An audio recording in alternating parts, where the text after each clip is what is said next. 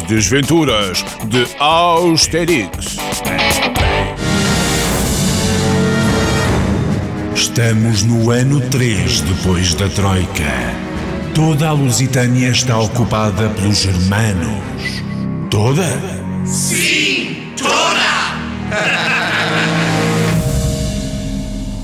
Visitas, visitas, há muitas visitas que enchem os sonhos, os meus e os teus.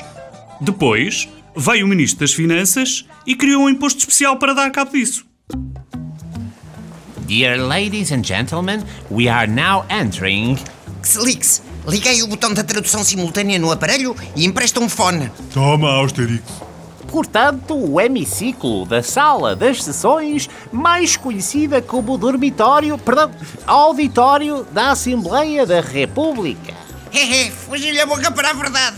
Toda a atividade parlamentar da Lusitânia tem como epicentro este magnífico recinto. Epicentro é uma bela palavra, de facto. A política do Roy Asnorix e companhia é mesmo um terremoto. Daqueles que até abre buracos no país. A toda a volta tem as galerias às quais o público em geral tem acesso durante as sessões. Pois é, é quase como ir ao zoo, só que aqui pode-se alimentar os... Deputado! Isso! Entramos agora na zona mais reservada e compartimentada, onde deputados e comissões várias analisam e discutem as leis na especialidade. Este odor não me é estranho, Xlix. Agradeço que termine, senhor deputado. Está quase, Senhora Presidente, está quase.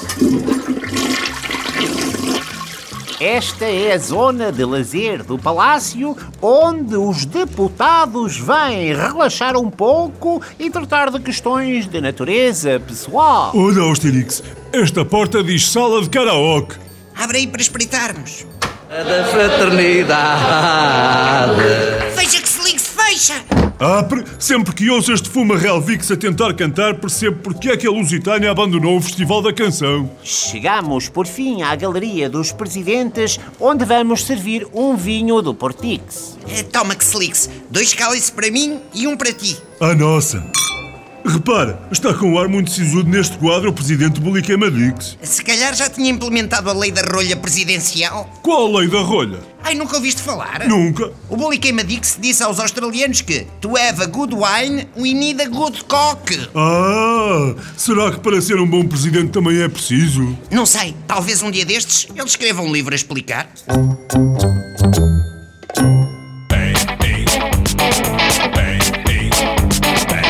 As Desventuras de Austerix.